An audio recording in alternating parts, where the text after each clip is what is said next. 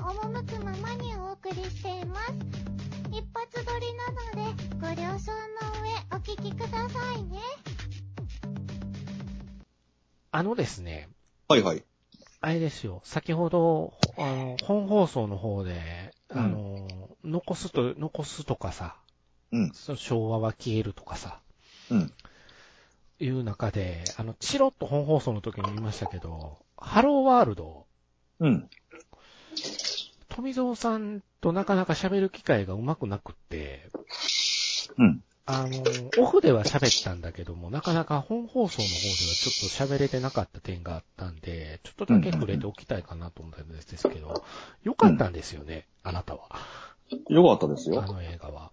あのー基本的にザ・ゼロ年代、じゃない、あのーゼロ年代か。で、えっ、と、世界系って感じの。あのね、オリジナルのアニメ映画いくつか富蔵さんも見てきた、見てきて、うん俺が見てなくって、富様が見てうん。る映画もいくつかあった中で、なんか、うん久々に良かったって言われたから、あうん。良かったって思ったんやけど、ああ、うん。そうそうそう。かうん。あ、あれ、どの辺が良かったんですか？そうです富ね。ちゃま的には。あのーまあ、で、プロットというか、はあー作りは、まあ、好きだと。い。うん。好きな感じだなっていうのがあったんですよね。うんこういう話好きだなっていう、うん、うん、っていうところがあって、で、ちょっと中だるみするところもあったりはしたけどうん。も、うん。あの、ら後半がすごい畳みかけるようなところが、うん。うん、良かったですね。で、そうですね。まあ、あの、考えながら見るやつっていうのが、うん。そっちも好きなんで、まあ何も考えずに見るやつも好きは好きだけども、どっちかって言ったらそういうのがやっぱり、こう、終わった後にも、うん、うん。ちょっと考えさせられるっていうかね。うん。うんうん。ああ、あれは、あの世界は、って、うん。僕にとってはその、いい作品っていうのは、うん。うん。あの、後々までもその、考えたくなるっていう。で、えー、考察したくなるっていう。あれさ、オチ、オチも言っちゃうけど、もう上映、もうほぼ今終わりつつあるのかな。うん。あの、ネタバレで、あれするけど、あの、月にいたじゃない？そうですね。ほんまに大落ち。うんあれ、月にいたっていうことはどう捉えました？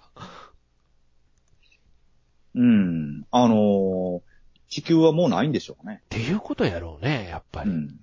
で、その、ま、だから、あーアリシヒの記憶を集めたデータベースなわけですよね。うん。まあ、データベース、データベース言ってましたけども、その記憶うのん。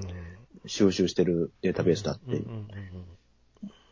で、それは地球というそのもの自体も、えー含めて、正味、だから、あの、京都自体うん。がさ、まあ、あの、オチとしてはあれは情報やったっていうことやけども、うん。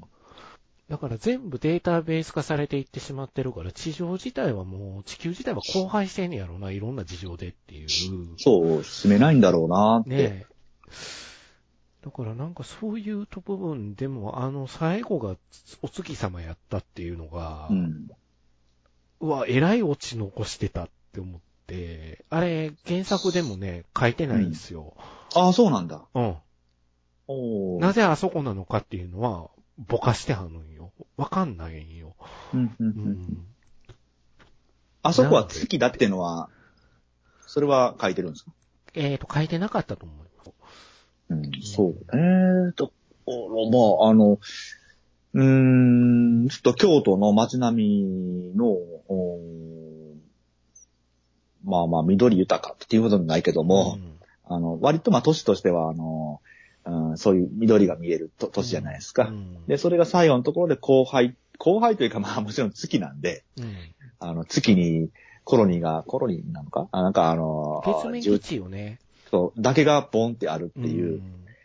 うん、で、もう単にその、命を紡ぐ場所だけっていう意味で、その、あそこにあるっていう。んかつて住んでた地球ってのは、こんなに緑豊かないい場所だったんだよっていうう、んなんだっけ、つ地球に帰ってくる話ってありましたよね。なんだったっけ？えーっと、あれ、ああ、そうだ、ゴジラだ。怪獣惑星ですか？あそうやそうそうやっぱりゴジラですか？うんゴジラかなって今ふっと思ったんです。そうそうそう。あの、あの、こう、ゴジラもね、荒廃した、そうっすね。荒廃したっていうかもう荒廃したっていうかもう怪獣に完全にややられちゃったっていう状況やけそうそうど、あれは。で、あの、生きる、生きるためだけにその、木の実木のままで逃げ出したあの、宇宙船、ボロボロの宇宙船でなんとか生きてるっていうう。んでも、あの、その、降り立った地球の美しさに息を飲むという。だからなんか、なんか知らんけど、これをすごく、こう、君の名はっぽいとかっていう感想が出てるっていうのが、すごく僕は残念でならぬくっていうのを、あの、確か、配信した時も、スパスパさんにギャンギャン言うてたと思うんですけど、多分それはイメージだけなんだよねって、その、こう、ああこうあの、ヒゲダンとかさ、お僕、うん。岡本図の歌もすごい良かったし、音楽の使い方は良かったけど、やっぱり尺がうん。どうしても切らなあかんかったから、うん音楽もズバッて切ってるところがあって、うん。うん新海さんとまた違うんよね、そこはって。うんうんうん。もう、だから、そこをやっぱり一緒にしないでよっていうところが強くちょっとある映画だったのと、その、針の振り方かな、いろんな、あの、実際問題、そのインセプションっぽいとことかでうん。叩かれたりもしてるんよ、これ。インセプションっぽい感じで、うん。京都がゴーッと動いたりするとこがあるじゃん。うん。うん。あれ、だって実際インセプションの影響を受けてるもんってプロデューサーの人とかが普通に言うてるから、ああ。ほうん。実際そういう、あのー映画とかがすごくモデルにしてたっていうのはもうパンフに書いてるから、うん。うん。うん。だからやっぱそういうもんなんだよねっていう。うん。だからすごい元ネタがいっぱいあって、その元ネタが探すのがまた面白かったりもする映画だから、ちょっともったいないよねって、そういう、なんか一色たにしちゃうっていうのは、うん、そう思ってるんだけどね。だからこんなにまあ僕がハマるとはちょっと思ってなかったんで、賞味の話。うん。まあ大好きな作品なんですけど。あのー結局のところ、うんうーん、まあ、主人公が過去に戻るっていう。うん。で、途中までの話で、で、まあ、ずーっと見ていくとう、ん。あの、で、過去は、過去はデータベースじゃないですか。うん。なんで、データベースはデータベース、データだけのものじゃなくて、うん。データ自体が意思を持って動けるんだっていう、うん。そういう面白さってのがあるなってうん思ってたんですよ。まあでもあのそれは決められたものなので、うん。やはりそのデータが暴走するとそれを修正しようとする力がうん。反作用で働くんだろうなって、うんまあ、そっていう、やっぱりそうなるよねって見てたんですけども、うん、最終的に、まあその、か未来から来たという、その話自体も、えーそれもデータベースの中の話だっていうふうになるわけです。うんなんで、うん。じゃあ、あの、過去に、未来から過去に行くというそのもの自体は一体何なんだろうなって思うんですよね。うん。ちううん、月にいる彼からしたら。うん。うん。月にいる彼っていうのが、あの、未来に自分っていうのを投影してるんですかね。うん。そういうことだろうね。うんそうやね。会いたかった、会いたかったですよね。そう。だから、うん、もし地球にいたら、地球にいて、うん今の自分がいたとしたら、こういう、うん、生活を送ってただろうっていうのが未来にいる自分っていう。うん。うんでもその修正しに行く、過去に修正しに行くっていうもの自体は、それは、作り事なんでしょううね。ん、なるほどね。それ自体も。うん。執念の話よね、って思ってたから、さあ、うん最後のオチ、さらに誰の執念やったかっていうところで転換されて、ハサシが転がったから、ええって思って、うん。うん。ああ、石行さんの執念の話やったんやと思った時に、うん。そうね。だから、ずっとその記憶が、記憶が情報としてはもう、片垣くんのうん情報っていうのは、アルタラで処理はされてたんやろうね。うん。うん。そ、ある種バグに近いのあれば。バグなんでしょうかね。ねまあだからセーフモードが出てききたわけやけどっていう話か。うん異質なんでしょううね。んあー未来から来たという、そこも異質な存在によって、ほころびが生じるってことなんでしょうけどね。うんうんうんうんだからき、だから死なんとあかんかったっていうことやな。うんうん君の名はというよりは窓マギに近いと僕は思ったんですけどね。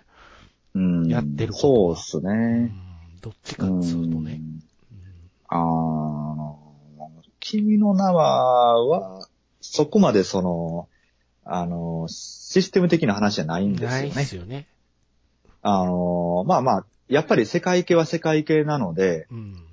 あの、まあ、世界を救うってほどじゃないけども、あでも、10日じゃないんですよね。この世界を救うか、あの、彼女を救うか、どちらを取るかって言ったりとか、世界の敵になったりとかいうのが、まあ、世界系的なう、ん、あの本来の世界系なんで、まあ、おそらくその、ハローワールドで言うと、えー、彼女を救いに行くと、そのシステム自体が全体がその、ほころびが生じて崩壊するっていう、で、その世界を、あーが壊れても、彼女を救うっていう、っていう世界系としては正しい世界系だと思うんですよね。。まあまあ、君の名は世界は壊れませんから。そうっすね。どっちかっていうと、あの、天気の子の方が世界系です。そうですね。そうですね。あれ世界壊れましたね僕もそう思いました。はい。うんそあんなに雨が降り続くことがなければ、あの、東京は、あんな水没都市にならずに済むはずなんですよね。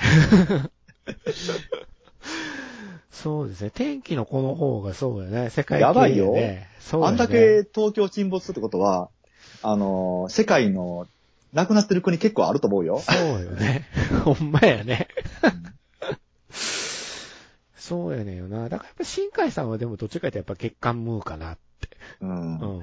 僕ね、そういう、そういうね、あの、沈没するとか、うん世界が沈むとか、あの、異常気象とかいうね、うん。ちょっそういうネタをライトに載やっぱせてくるり、ベクトルじゃん、ベクトルが違ってるんだよね。 Hello、Hello World の方はどっちか言ったらやっぱりデジタルワールドなんだよね。そうそうそうね。ほんで、元々の伊藤監督がそのソードアートオンラインもやってるっていうのを知って、言ってみたら一緒やなと思ったんですよ。その情報の中に入るっていう。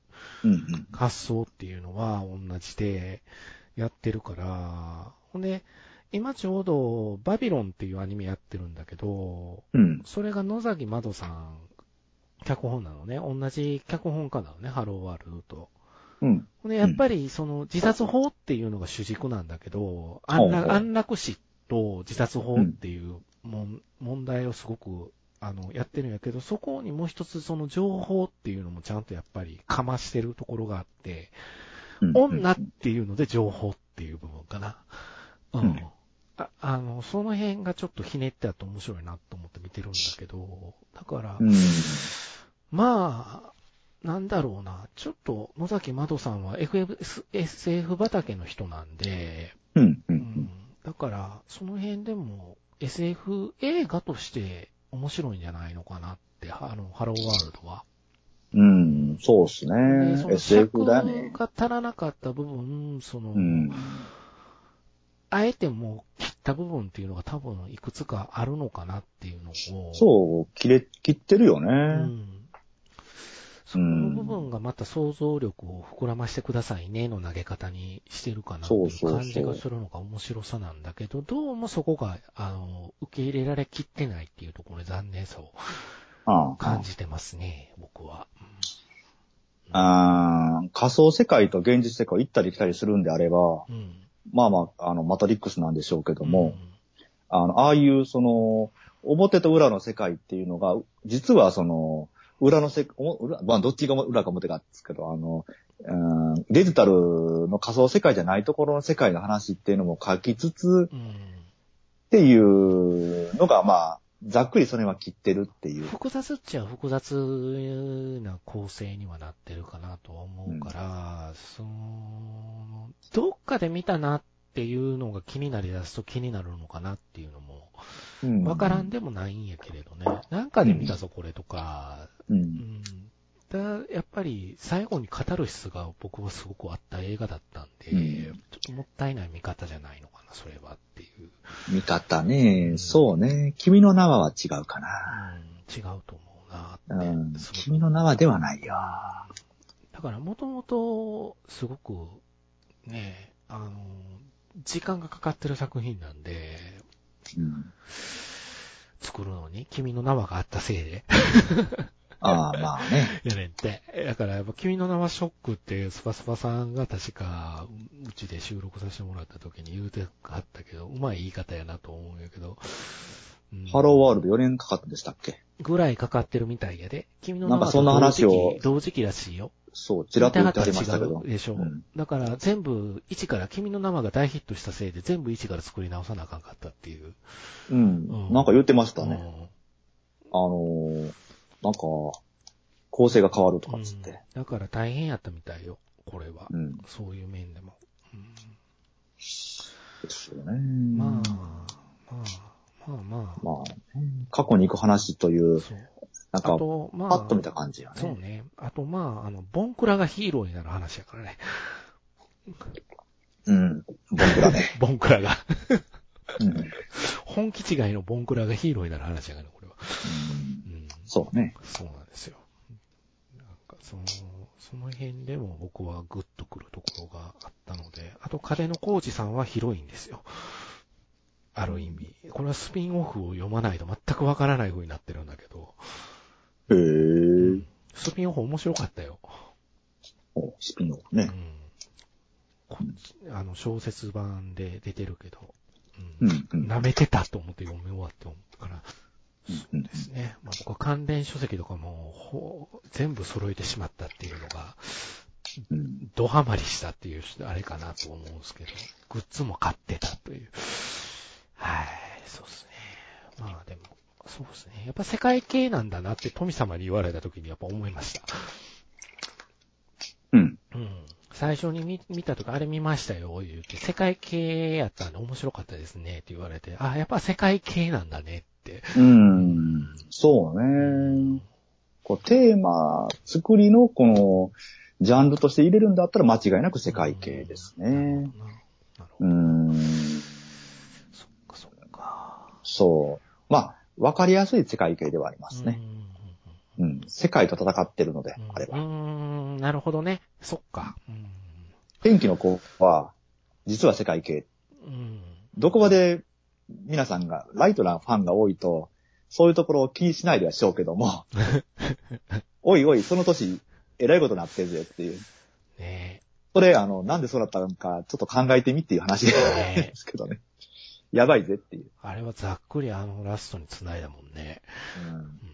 まあ、あの辺って、あのーうん、やっぱり新海監督のうまさかなって。うんあの、一般受けするやつを、あの、作り、作るっていう、もうあの、結末というかその、流れが決まってる中でも、新海監督らしさを入れてくるっていう。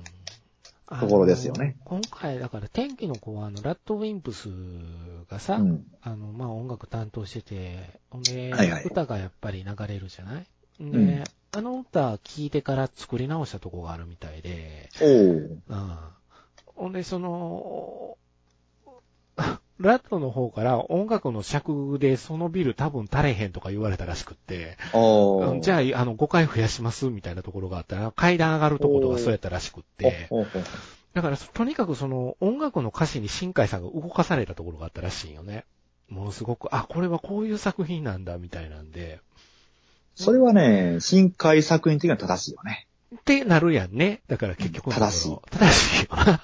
それって。あ、だから、すごくそういう風に言われて、もう一回見ると、天気の子って納得するとこが多いんよ。うんだから、ラットの歌の方に引きずられてるんですって、もう認めてはるから、ああ、なるほどねって、すごく、後々僕、あれは、新海さんのインタビュー読んで思ったところがあった。見たとき、最初見たときはあれって思ってたけど。後になるにつれて評価が上がっていってる作品かな、天気の子が。嫌いじゃないから、元が。音楽がありきの映画ってどうよって、うん。多分思う人もいるかと思うんですけど、うんあの、新海監督は多分そういう順応性がすごくあの、やっぱり PV 作ってた人なんで、強いよね。あの、オープニングテーマとか、うんオープニングテーマとかも音楽ありきじゃないですか。音楽が終われば、オープニングが終わりますから。うん終わるからね。だそういう、そこに合わせるっていうのが、うんすごくうまいと思うんですよね。見てる側が気持ちいいよね。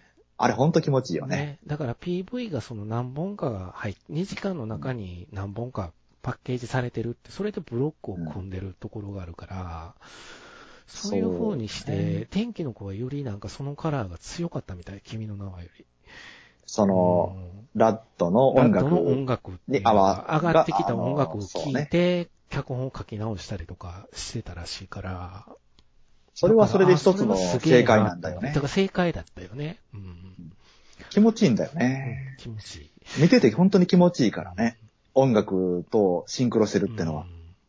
だから、ああ、そういうことかってすごく納得したかな。だから物語自体がラットの歌詞にすごい引っ張られてるっていううん風に言うてあったから、確かにそうなんよね、ラットの歌詞をずっと読んでいくと。それに対して、この、ハローワールドは若干取ってつけたようになっちゃったところが、いくつかあるから、プロジェクトとしてこれ、成り立ってる音楽やねんけれど、やっぱり、使い方っていうのが、うん、ちょっともったいない使い方してるかなって。だからそれっぽく見えるように作りましたようになっちゃってるような感じはするから、そこの部分でやっぱりちょっと負けてはいるよね、とは、うん新海さんの映画に比べると。うん。ただそれ以上にまあ、俺の中で訴求性があったんやけれど、この映画。うんうんうーん、そうですね。まあでも、岡本図の新世界という曲はすごくいい曲って思ってるけど。うんそう。曲は、よいしょ。やっぱり曲も、曲も良かったですね。ですね。どの曲も良かったと思います。だからまあ、うん僕はアトモスで見たんで、音響がいいところで見れて、うんうんうん。映像も綺麗やったんで良かったなと思ったんだけど。はい。まあ、そうですね。伊藤監督やからね、ソードアートオンラインもちょっと触れとかないかんかなと思っている今日この頃ですけど。はい。そんな感じで、ちょっとだけハローワールドの話を、はい、しました。